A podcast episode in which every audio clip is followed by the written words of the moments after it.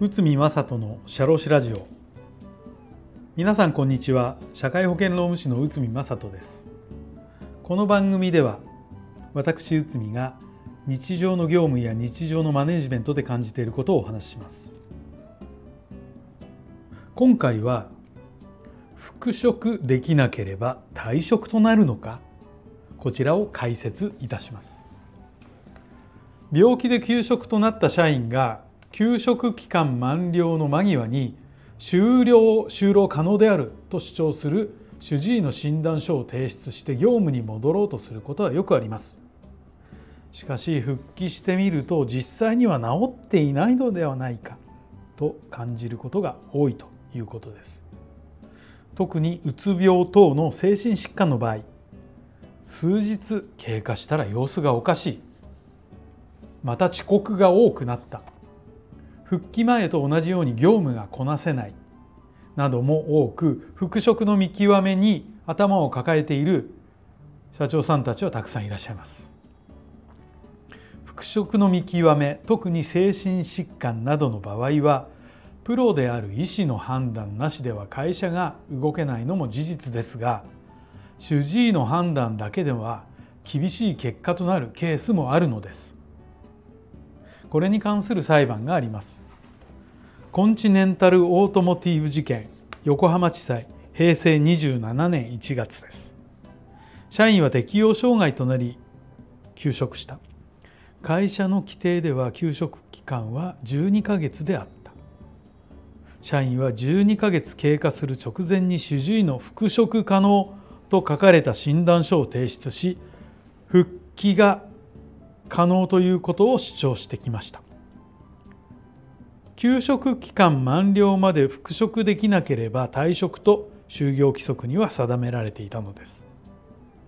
会社は期間満了直前に勤務可能と記載された診断書は信用ができないと考え復職を認めなかったのです。会社は休職期間満了で自然退職の通知を出しました。社員は退職無効を訴え訴えて裁判を起こしました。そして裁判所の判断は以下となりました。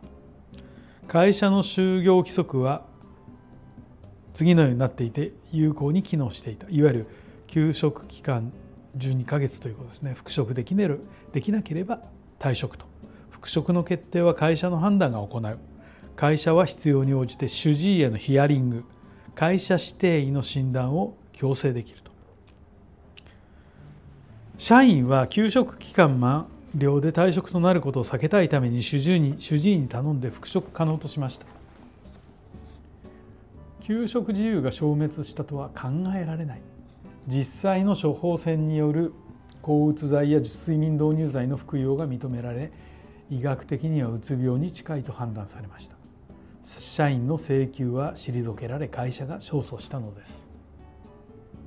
この裁判の争点は給食自由の消滅の有無で主治医の診断の信憑性が問われたものです。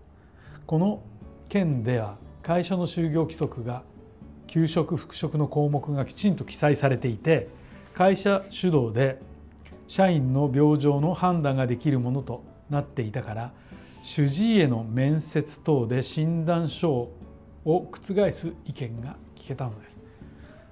特に就業規則で復職の取り扱いが雑に決められているものが散見されます。仮に医師の診断書によるより判断するとの記載だけであったら事例の裁判で医師への面談の実行は厳しいしさらに社員の復帰をさせなければならなかったことでしょう。このように就業規則の休職復職の記載の仕方で判断が大きく変わる可能性が高いのです。つまり復職の条件を会社主導で行うことが求められるのです。ということで、え今回復職できなければ退職となるのかということを解説しましたが、まあ、ここあの社内の就業規則社内のルールをきっちり作り込むことが重要ということが一つのポイントになります。皆様の会社の就業規則はどうなってるのでしょうかちょっと見直しをされた方がいいのかもしれませんね。ということで今回は復職できなければ退職となるのかこちらを解説いたしました。本日もお聴きいただきありがとうございました。